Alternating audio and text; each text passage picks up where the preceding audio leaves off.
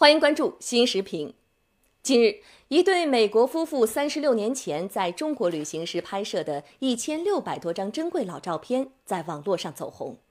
泛黄的介绍信、永久牌自行车，还有拿着算盘算账的小摊贩，一些早已经从我们记忆当中淡出的社会图景，再次打开人们怀旧的情感闸门。曾几何时，外国人来中国旅行并不那么容易。而中国人想出国看看，那更是难上加难。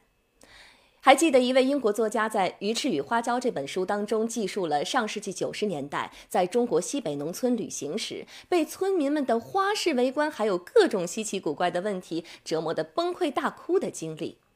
事实上啊，改革开放初期来到中国的外国人，免不了受到大熊猫式的围观。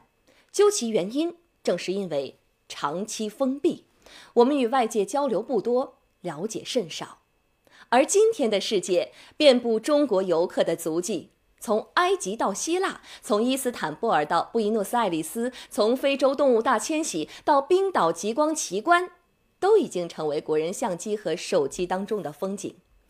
有报告显示，二零一八年中国出境游突破一点四亿人次，路止于此，海始于斯。不久前，习近平主席在访问葡萄牙时，引用葡萄牙诗魂卡蒙斯的名句，描述这个伊比利亚半岛上的浪漫国度。数据显示，二零一七年中国赴葡萄牙旅游人次达到了二百五十六万，比上一年增加百分之四十。大家都非常喜爱的葡式蛋挞和海鲜饭，已经成为中国吃货们熟悉的美食。走出去，世界很精彩。对中国游客来说，出国旅游收获的不只是风景，更多的快乐来自文化的交流和情感的沟通，还有那种融入地球村大家庭的欣喜，更是前所未有的体验。走出去，世界那么大，从封闭到开放，从隔膜到理解，中国人走向世界的步伐越来越自信。四十年巨变，打开了国人生活的新天地。